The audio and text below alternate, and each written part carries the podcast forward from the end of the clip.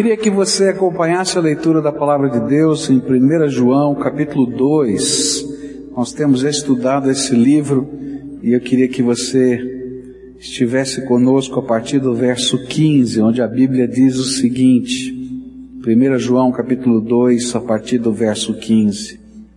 Não amem o mundo, nem o que nele há se alguém ama o mundo, o amor do Pai não está nele.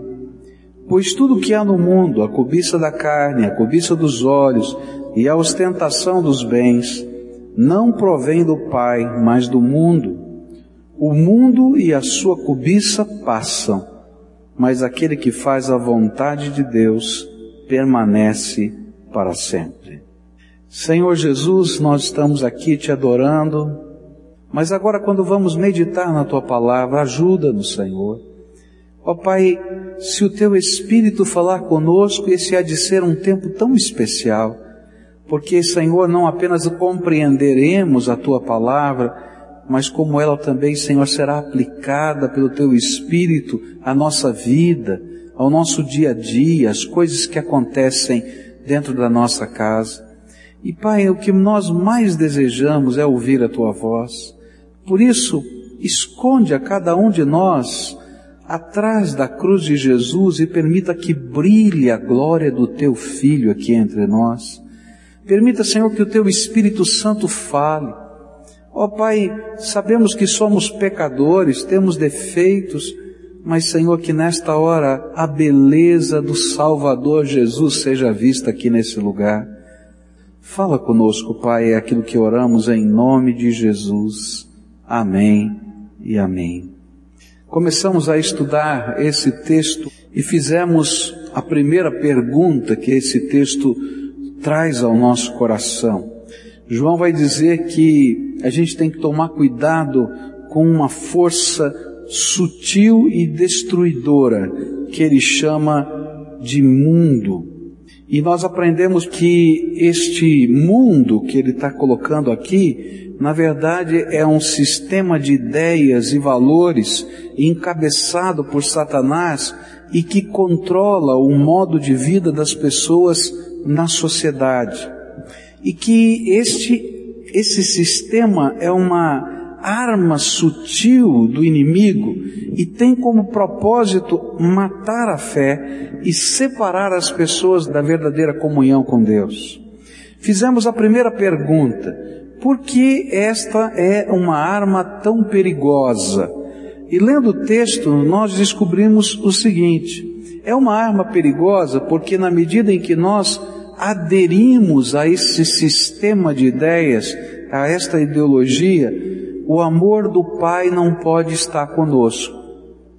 Aprendemos também que se aderimos a esse sistema de ideias, a gente adere a um sistema de ideias que não provém de Deus, mas ao contrário, tem uma inteligência, a inteligência de Satanás que está por trás dela. E aprendemos também que tanto o mundo, esse sistema de valores, quanto as grandes motivações que ele incentiva vão passar. Não é perene, não é eterno e, portanto, são vazios de significado para aquilo que é a verdadeira vida, porque a vida é muito mais do que o hoje e agora.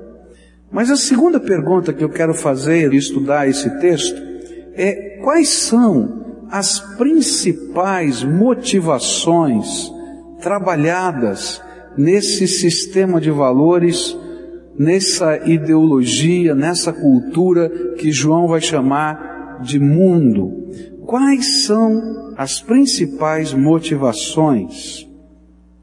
João vai descrever a primeira motivação como cobiça da carne. Ele diz que há todo um sistema trabalhando para incentivar a cobiça da carne. O que, que significa isso? A palavra que está aqui na língua grega é incentivar os desejos ardentes da carne. Todo sistema de valores construído por Satanás, que João chama de mundo, tem o propósito de incentivar, de motivar, de aguçar de modo ardente os desejos da nossa própria carne. É interessante que os estudiosos têm olhado, especialmente dentro da psicanálise, dizem que existem três grandes motivações no ser humano. E eles chamam de três P's: posse, poder e prazer. E é muito interessante porque João não conhecia absolutamente nada daquilo que os estudiosos do século XIX, século XX, tentaram delinear como as grandes motivações que imprimem a força da sociedade, que fazem os homens agirem desta ou daquela maneira. Mas é muito interessante porque esse texto de 1 João mexe exatamente com estas três questões que a psicanálise coloca. Por exemplo, a cobiça da carne, o desejo ardente da carne, poderia ser muito bem identificada como a busca desenfreada do prazer nas motivações do ser humano. Assim, o que a Bíblia está tentando dizer para a gente é que o mundo constrói um sistema de valores tremendamente permissivo que motiva as pessoas que incentiva as pessoas a buscarem o prazer, as sensações da carne de uma maneira inconsequente e desenfreada. O que eu estou falando não é absurdo. Olha para a sociedade. Vai numa banca de revistas. Liga a sua televisão. Escuta a conversa no meio da rua e você vai perceber que tem todo um sistema de valores, uma ideologia que está dizendo: experimenta, curte, viva, faça. E é interessante que é um, um sistema tão sutil e tão tremendamente interligado que, por exemplo, mexe com a moda, e a moda então começa a trabalhar o despertamento da sensualidade e faz parte desse contexto. E de repente, uma uma ideologia que incentiva a sexualidade, a experiência sexual fora do casamento e às vezes em idades tremendamente que a gente nem imaginaria que nessas idades eles estariam fazendo tais experiências. Meninos e meninas tendo a sua primeira experiência sexual aos 12 anos de idade, 13 anos de idade. Uma estatística feita no Brasil diz que os meninos perdem a sua virgindade aqui no país com 14 anos, na sua maioria. E as meninas com 16. Eu não estou falando de, da Tailândia, eu estou falando daqui. E por quê? Que está acontecendo? Tem todo um sistema de valores dizendo: experimenta, é bom, você tem que experimentar. É tão sério isso que uma psicóloga evangélica brasileira, na cidade do Rio de Janeiro, está sendo julgada pelo CRP, Conselho Regional de Psicologia, porque uma pessoa foi procurá-la no seu consultório apresentando tendências e apelos interiores homossexuais e queria a ajuda da psicóloga para lutar contra aqueles sentimentos. E como ela aceitou tratar dessa pessoa, segundo os especialistas desse conselho, ela então incorreu em grave erro e deve perder a sua função de psicóloga, porque ela deveria, antes de tentar ajudá-lo a vencer esses impulsos interiores, deveria incentivá-lo a caminhar na opção que ele já tinha decidido. Eu estou falando do Brasil. Há uma lei tramitando que ainda não foi aprovada pela, pelo Senado Federal, que nos proibirá até de falar isso que eu estou falando em público. É disso que João está falando. Tem todo um sistema de valores que está dizendo: vai, experimenta, continua. Existe uma associação, eu me associei há vários anos nessa associação, chamada o Amanhã dos Nossos Filhos. Não é uma associação evangélica, é uma associação de brasileiros que luta contra a exibição de pornografia na TV aberta brasileira.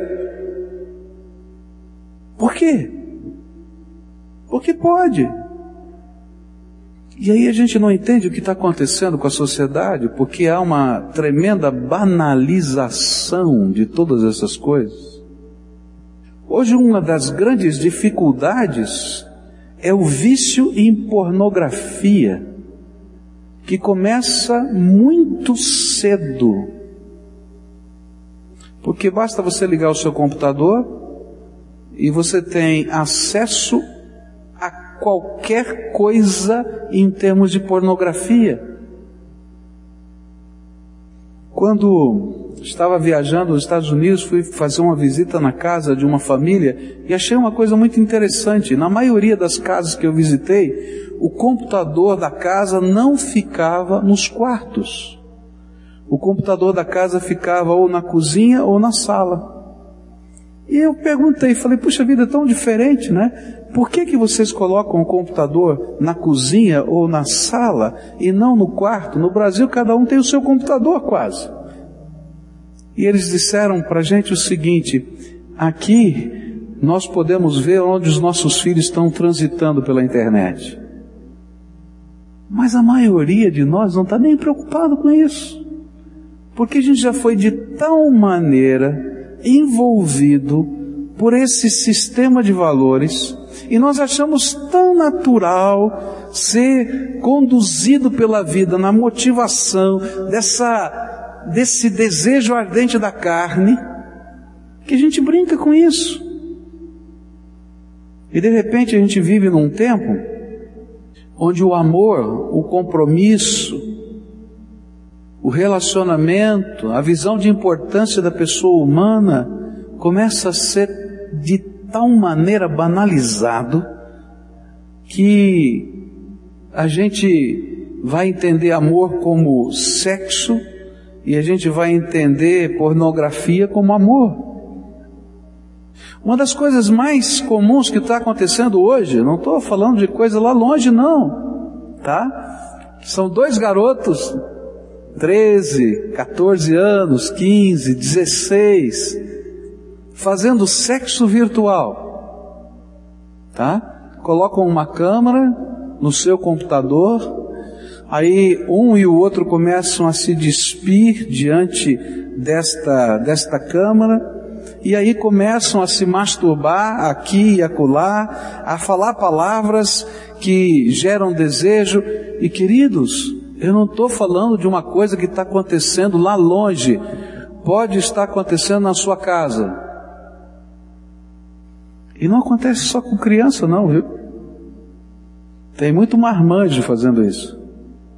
E tem muito casamento arrebentando por causa disso. Por quê? Porque hoje é normal, queridos. E aquilo que antes poderia parecer anormal, o sistema de valores chamado mundo, no qual nós estamos inseridos, está dizendo, é normal. E por que, que ele está dizendo que é normal?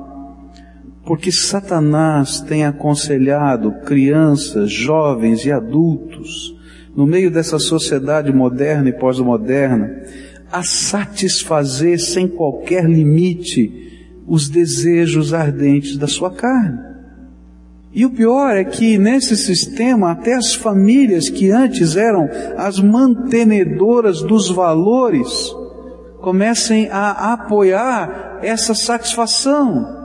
E aí a gente vai ver em cadeia nacional de televisão os pais modernos dizendo: não, os meus filhos, 15, 16, 14, não precisam transar fora de casa. E lá vai o papai e a mamãe, abram o quarto do papai e da mamãe, dão uma camisinha para eles e diz: usem aqui, é mais seguro. E eu não estou falando um absurdo, você deve ter visto o mesmo que eu vi na televisão. Por quê? Porque existe uma inteligência trabalhando por trás para banalizar os valores da nossa vida e a gente perder o sentido da nossa existência. E as famílias perderem a sua missão. As famílias são as grandes mantenedoras dos valores na vida humana. Na hora que uma família perde o sentido da sua missão, não sobra sociedade. Deus aparece nesse sistema como aquele que impede que as pessoas desfrutem o que é tão natural na vida humana. Eu não sei se você assistiu um filme chamado O Advogado do Diabo. É muito interessante o discurso que o diabo faz num dado momento, onde ele vai dizer: Deus, Deus está impedindo você disso, daquilo, ele cria isso, mas não faz aquilo, e faz todo um discurso. Queridos, aquele discurso é o discurso que a gente ouve todo dia de maneira subliminar, dizendo que Deus é um tremendo reacionário. E o interessante é que esse é o mesmo discurso que a serpente usou para com Eva. Eva olhou, Satanás, a serpente, olhou para ela e disse: Você não pode comer de nenhuma árvore desse jardim. Ela disse: Não, eu posso comer de todas as árvores do jardim, menos essa. Por quê? Porque no dia em que eu comer eu vou morrer. E então Satanás, a serpente, diz: Não, é que Deus é reacionário. Ele não quer que os seus olhos sejam abertos e que você possa conhecer a diferença entre o bem e o mal. Você não vai morrer, você vai ser tão inteligente e tão capaz quanto ele. E é por isso que ele não quer. E queridos, esse é o mesmo discurso que a gente está ouvindo de outras maneiras e que às vezes está nos impulsionando a viver de uma maneira desregrada, complicada, e que está longe de Deus e que perde o seu sentido. Esse sistema tem nos levado a algum lugar. Para onde ele tem nos levado? Você quer saber para onde tem nos levado? Olha para as famílias hoje. Você quer saber para onde está nos levando esse sistema? Olhe para a crescente dependência das drogas. Por quê, queridos? É o mesmo princípio. Se você está infeliz, vai curtir um barato. Para que, que você tem que viver infeliz? Para que, que você tem que enfrentar os problemas? Olha, usa uma pedrinha, fuma um baseado, faz alguma coisa, ó, tu vai viajar e vai curtir. É o mesmo valor, é o mesmo incentivo. E por que parece que é tão normal que é anormal? Sabe por quê? Porque nós temos amado um sistema de valores que não nos impõe limites e que nos aconselha a desfrutar o máximo das nossas paixões, sem qualquer tipo de razão ou sentido. E isto vai construindo um ciclo de insaciabilidade que intensifica o vazio da alma e dá um sentido de vida tremendamente fútil. Você pode perceber que esse é um ciclo crescente em espiral que leva à morte. Por que, que a droga mata? Porque vai chegar a hora da overdose. E sabe por que, que vai chegar a hora da overdose? é porque o barato de ontem não é capaz de suprir a angústia do meu coração hoje e eu preciso de mais. E de repente, para apimentar o sexo no casamento, a gente começa a experimentar outras coisas. E de repente a gente experimenta, experimenta até que a gente vai para uma relação aberta e na relação aberta não sobra nada, casamento algum, nem família. Porque é insaciável. E o diabo sabe que é insaciável. E quando a gente não tem propósitos, a gente só quer desfrutar, a gente entra nesse círculo vicioso, vazio de futilidade da vida. E alguns no meio dessa jornada até se matam. Amar o mundo, diz a Bíblia, é amar o projeto de Satanás para a sua vida. É ser um adicto, um viciado do vazio insaciável e destruidor que faz com que a sua própria vida deixe de ter sentido e valor. Por isso João diz: não amem o mundo. Segunda motivação descrita por João, ele chama de cobiça dos olhos. O que é isso? Outra vez a palavra usada é desejo ardente. Desejo ardente que agora é qualificado pelos olhos. Ou seja, desejar tudo o que os seus olhos possam enxergar. Mais uma vez, a psicanálise nos diz que outra grande motivação da vida é posse. Eu desejo, eu olho e quero ter o que está na minha frente. O sistema de valores chamado mundo aqui na Bíblia nos ensina que nós somos ou nós temos valor por causa do que nós somos capazes de possuir. Você não tem valor porque você existe, você não tem valor porque você tem uma alma, você não tem valor porque você foi feito à imagem e semelhança de Deus, você tem valor pelo que você veste, você tem valor por, pelos lugares que você frequenta, você tem valor pelo que você possui. Uma vez perguntaram ao Pelé como era a questão do preconceito no Brasil, por ele ser negro, se ele se sentia discriminado. Ele disse uma coisa muito interessante. O problema do Brasil não é um preconceito racial, o problema do Brasil é um preconceito pecuniário. Quem tem, não tem preconceito com ele. Quem não tem, está perdido. Esses são os valores desse tempo. O que a Bíblia está tentando nos mostrar é que esse sistema gera dentro de nós um consumismo desenfreado para construir a nossa vida não ao redor de pessoas, mas das coisas que os nossos olhos veem e desejam. E aí você vai trabalhar, trabalhar, trabalhar, trabalhar, trabalhar, não vê seus filhos crescerem, não educa os seus filhos, não tem tempo nem para Deus, nem para você, nem para ninguém, só para construir alguma coisa. E o interessante é que nesse sistema de valores, simplicidade é sinônimo de insignificância. E por isso nós somos levados a nunca nos satisfazermos com o que nós temos ou com o que usamos. Nós precisamos ganhar mais, construir um padrão de vida maior, e esse padrão de vida é marcado pelas coisas. Mas enquanto a gente faz isso, a gente vai perdendo as pessoas. E aí então a gente tenta remediar. E na medida em que a gente tenta remediar, porque nós estamos perdendo as pessoas, nós fazemos algo tremendamente dolorido.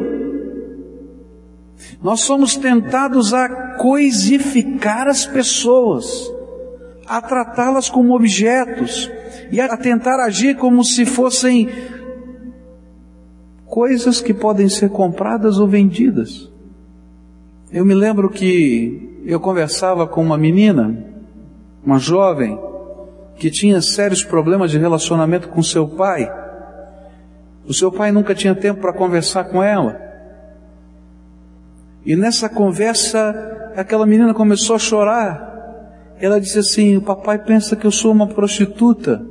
Eu falei: Por que, minha filha?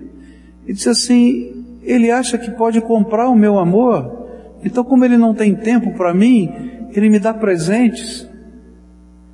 Como se aqueles presentes pudessem preencher o vazio que eu tenho de um relacionamento com ele, como meu pai. Seu filho não quer os seus presentes, quer você, querido. E quem está ensinando você que é mais importante para ele os presentes e a grana, é um sistema de valores chamado mundo, que está tentando dizer para você que você tem que possuir tudo que tem aí na tua frente. Que você não é se você não tiver. E aí João vai dizer assim: não ama esse sistema de valores. Porque se você amar esse sistema de valores, você está perdido. Aquilo que você imagina que vai trazer felicidade para você será a desgraça da tua vida. E o pior é que quando a gente entra por esse consumismo ou por essa maneira de viver em que as coisas são mais importantes do que as pessoas, isso vai gerando dentro de nós um vazio e um sentimento de futilidade que destrói a nossa alma, que se transforma em caricatura da sociedade nas novelas, nos filmes, que a gente dá risada, mas que de uma certa maneira a gente copia sem saber que está copiando. Talvez essa seja uma das razões porque uma das doutrinas simples da palavra de Deus às vezes sofre tanta resistência do sistema de valores chamado mundo é a doutrina, por exemplo, dos dízimos e das ofertas. Porque quem vive debaixo desse sistema, o seu Deus é o dinheiro. E consagrar dinheiro ao reino de Deus é pecado. Estou matando o meu Deus. Liberalidade? Que é isso? Porque eu preciso ter mais. João nos ensina que não vivemos aqui para satisfazer os nossos desejos. Nós estamos aqui para desenvolver uma dimensão muito maior, para sermos aquelas pessoas que vivem um relacionamento tão profundo e intenso com Deus, a ponto de enxergar as pessoas que Ele ama e amá-las também. Mesmo que para isso tenhamos que abrir mão do nosso deleite, o mesmo que tenhamos que deixar de lado o que os nossos olhos viram. Andar em um plano tão pobre nos faz sentir vazios da nossa existência em uma profundidade que gera desespero de vida. E é por isso que a Bíblia diz que muitos que estão vivendo sem Deus nesse tempo eles estão vivendo sem esperança. Acabou a esperança. Porque só sobra vazio, gente. Terceira motivação que esse texto nos apresenta, desse sistema de valores chamado mundo, aparece com a expressão na Bíblia de soberba da vida que, que significa soberba da vida?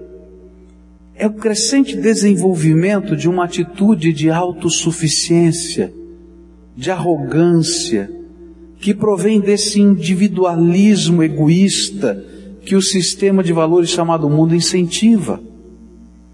Na verdade, nós começamos a ficar parecidos com o próprio Satanás, autor desse sistema, que desde o princípio sempre promoveu a si mesmo. E no contexto da psicanálise, a gente tem comparado, este sentimento é descrito pela fome de poder, pelo desejo de impor-se, de ser um eu mais forte que os outros, mais importante que as pessoas. E esse individualismo egoísta, arrogante, nos faz construir o nosso próprio universo nós somos o próprio universo. Sem se preocupar com as interfaces que esse nosso universo tenha com o universo dos outros, gerando uma sociedade sem alma e sem ética, cheia de atos secretos. Não é isso que a gente está vendo na sociedade brasileira? Não sei quantos atos secretos. Por quê? Porque eu sou o poder. E vai além. Esse individualismo egoísta nos faz sentir tanta autossuficiência que nós não vemos necessidade de Deus em nossa vida. Na verdade, Deus não precisa fazer parte do nosso mundo. Se nos aproximamos dele, é porque nós estamos fazendo um grande favor a Deus. Não é porque nós precisamos dele ou dependemos dele. Você já sentiu esse pensamento? Ah, eu vou fazer um favor para Jesus, eu vou orar. Ah, eu vou na igreja, estou fazendo um favor para Jesus. Eu fico pensando o Todo-Poderoso, o Criador do universo, olhando para mim e para você, que a Bíblia chama de vermezinho perto dele. Ô oh, vermezinho arrogante que é você, hein? petulante, né? Você imagina assim uma largatinha, né? Sabe, aquele vermezinho, levantando a cabecinha, dizendo, ah, tô fazendo um favor, viu? Tô batendo um papo contigo. Como se ele precisasse de alguma coisa. Mas esse sistema faz a gente imaginar que a gente é Deus. Que a gente pode tudo. A gente se torna um pequeno Deus e a gente faz de Deus um pequeno escravo das nossas vontades. E isso a gente pode ver em todos os campos da ciência. Se você vai para a teologia, por exemplo, existe uma teologia chamada confissão positiva, que diz assim: Deus só tem que fazer o que eu estou mandando, porque eu tenho fé. E falar sobre vontade de Deus sobre a nossa vida é pecado, porque eu não sou uma pessoa cheia de fé. Mas o que é está por trás dessa teologia? O mesmo sistema de valor. Mas esse sistema de valor não está só na teologia, ele está na filosofia. E na filosofia você vai aprender o poder da mentalização. Ah, você só usa 10% do teu cérebro se você aprender a usar os outros 90%. Você será poderoso demais. Então, agora mentaliza o negócio que você tem que fazer, você mentaliza, começa a mentalizar, mentaliza que agora o poder do seu pensamento vai invadir o pensamento do outro. Queridos, o que é que está por trás desse negócio? É o mesmo sistema de valores. Ou então, um novo modelo da mentalização, o segredo do universo. Há um segredo no universo os seus pensamentos ecoam pelo universo e o universo devolve para você as coisas que você pensou, boas ou más. O que, que ele está dizendo? Você é poderoso. Você não precisa de nada nem de ninguém. Você controla as forças do universo.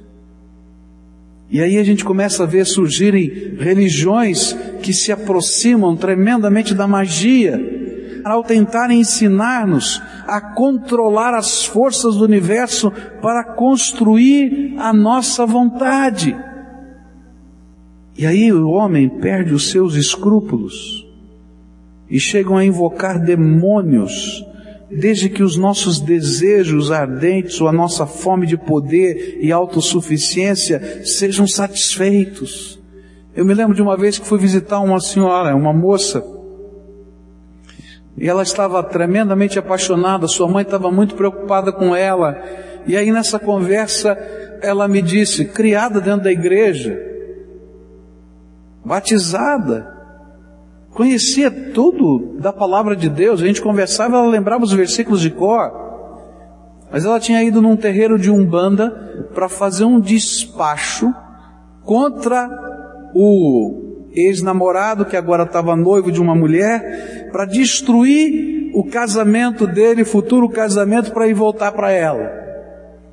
Eu disse, menina, o que está passando com você? Que negócio é esse? Você sabe que lugar é esse? Sei. Você sabe com quem você falou? Com o diabo. Para quê? Para construir os seus desejos ardentes. Na sociedade brasileira, a gente não gosta de falar muito disso. Tem muita gente procurando os terreiros para fazer despacho para matar os inimigos. Já ouviu falar disso? Vou falar com o diabo.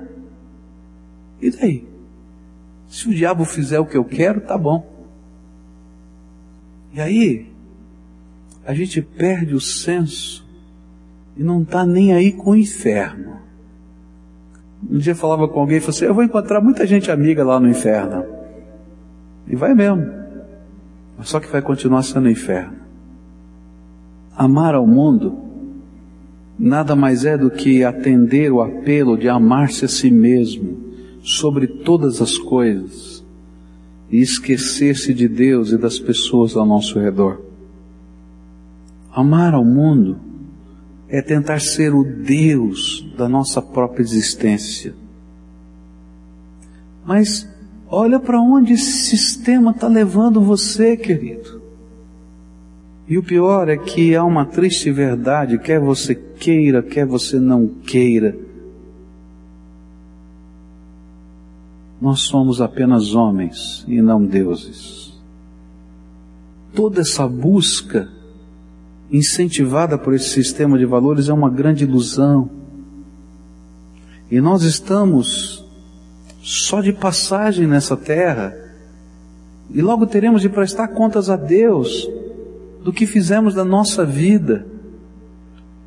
E nós temos sido iludidos, como os índios brasileiros foram lá no passado. Chegavam aqui os portugueses com lantejoulas e espelhos e trocavam as lantejoulas e os espelhos pelo ouro. Eles não tinham a dimensão do valor.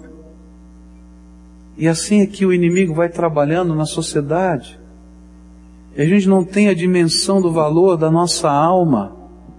A gente não tem a dimensão do valor da nossa vida. A gente não tem a dimensão do valor da eternidade. E a gente vai entrando por caminhos que são descaminhos. É por isso que João diz assim: filhinhos, não amem o mundo, nem as coisas que fazem parte desse sistema. Elas são antagônicas ao projeto de Deus para a tua vida. Elas não têm duração. Elas não têm profundidade. Deixa Jesus ser o Senhor da tua vida. Jesus mesmo disse numa parábola que não adianta ganhar o mundo inteiro e perder a sua alma. E muitos têm vivido o vazio de ter a sua alma perdida.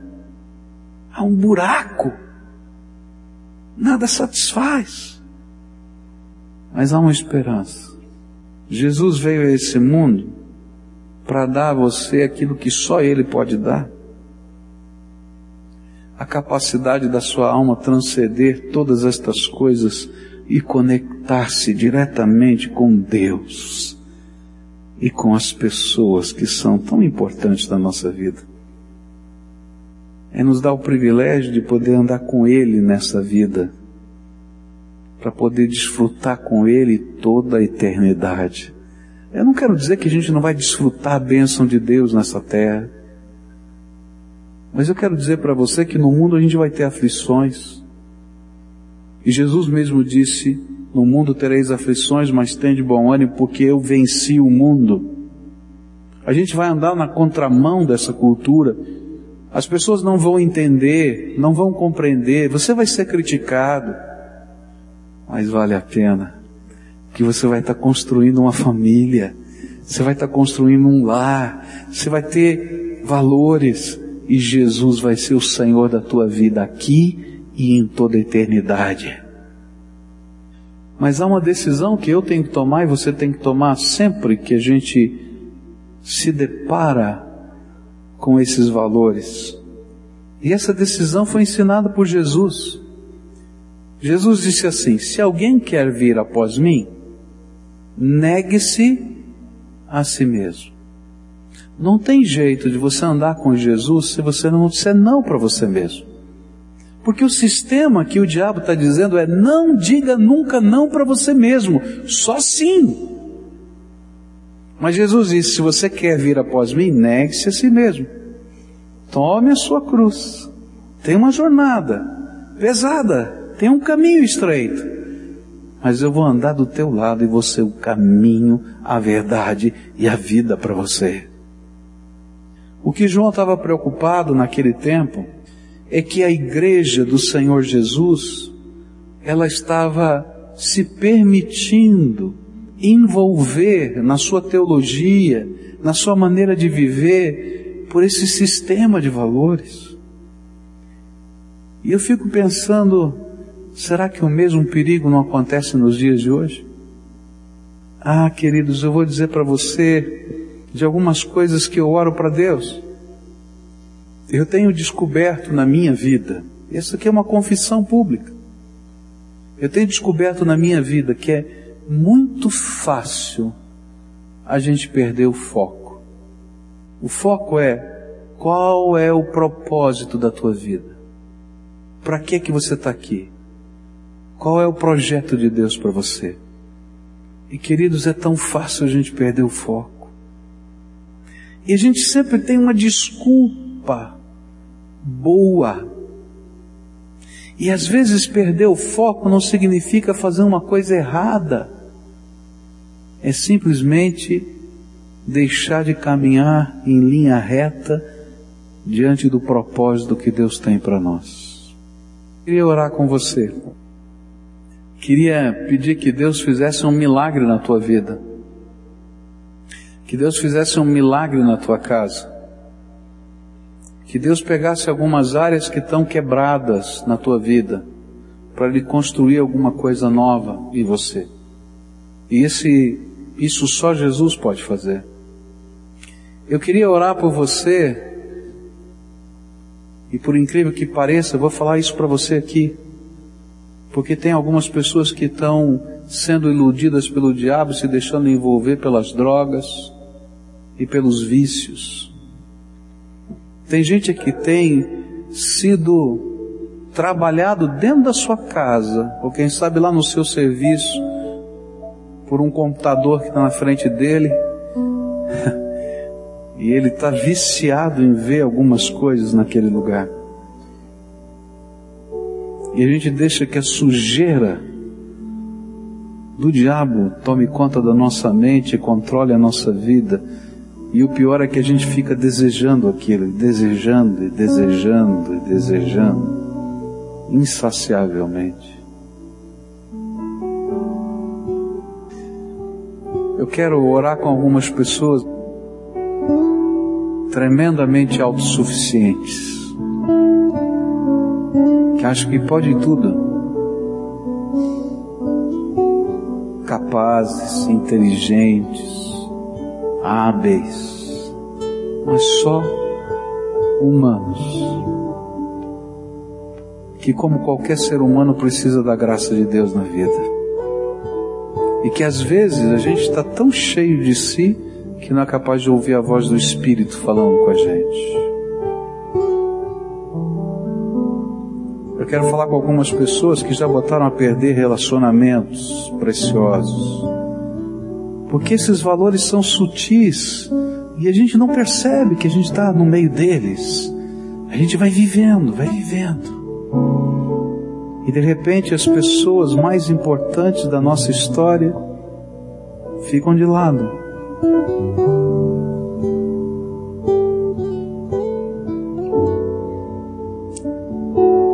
No funeral do meu pai, eu preguei um sermão.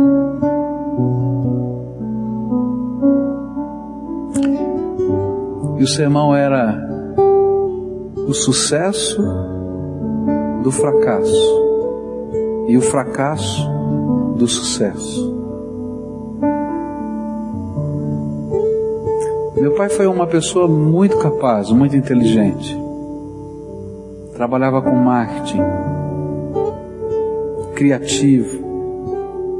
Algumas propagandas premiadas saíram da caneta dele.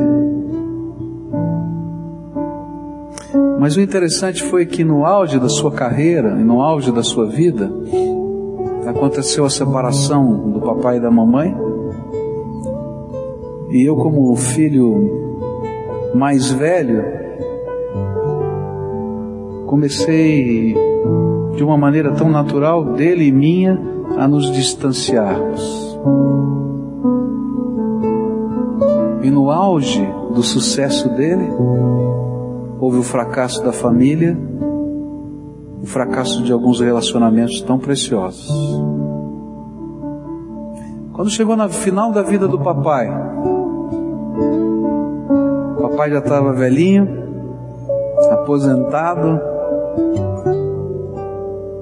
não tinha nada, pagava aluguel para morar num apartamento. Se a gente olhasse do ponto de vista desses valores, era o auge do fracasso. Mas foi o momento de maior intimidade do papai comigo. E eu digo que foi o tempo do fracasso, ou do melhor, do sucesso do fracasso. Tão perto de todos nós.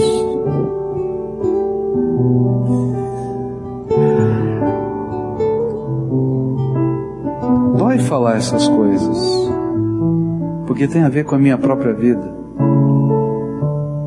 Eu não culpo o papai por isso, porque é tão fácil a gente perder o foco, é tão fácil a gente ceder às pressões, é tão fácil, a gente não precisa fazer nada, é só continuar vivendo. Mas há uma esperança tremenda é quando Jesus entra na nossa vida e muda os valores da nossa história. É quando Ele nos liberta de algumas coisas que nos oprimem e escravizam. É quando Ele dá um novo sentido à nossa vida, quando Ele coloca em nós uma nova esperança, quando Ele coloca para nós o verdadeiro propósito da nossa existência. Quando a gente é capaz de olhar a vida com os olhos da eternidade. Por isso hoje eu queria orar por você, que talvez esteja vivendo o sucesso, mas esteja se sentindo fracassado na sua casa, na sua família, nos seus relacionamentos. A você que talvez esteja tão enredado nessas ilusões que se tornou um escravo de algumas coisas. Eu creio num Jesus que nos liberta. E mesmo que o diabo coloque todas as correntes do céu e da terra, nada é mais poderoso do que o sangue de Jesus Cristo, Filho de Deus vivo, que nos perdoa, nos purifica, nos transforma e nos lava. E se você é essa pessoa a quem o Espírito Santo está falando, não importa qual é a tua idade, se você é um adolescente, um jovem, uma criança, ou quem sabe já tem os seus cabelos branquinhos. Eu e você precisamos de Jesus. E sem Ele não dá não. E o que a gente vai pedir para Ele é que Ele faça um milagre na nossa vida. Quero dizer para você que você vai começar a caminhar no contrafluxo. Alguns vão te chamar de maluco, de excêntrico, de carola, de tudo isso. Mas Jesus disse que ia ser assim, porque andar na mesma rota é desgraça, não tem bênção não. Senhor Jesus, essas pessoas são amadas do Senhor, elas são queridas do Senhor. Tu tens um plano para cada uma delas. Há um propósito eterno do Senhor para elas. E eu quero te pedir, Senhor, entra, entra nessa história e revela o propósito eterno que o Senhor tem.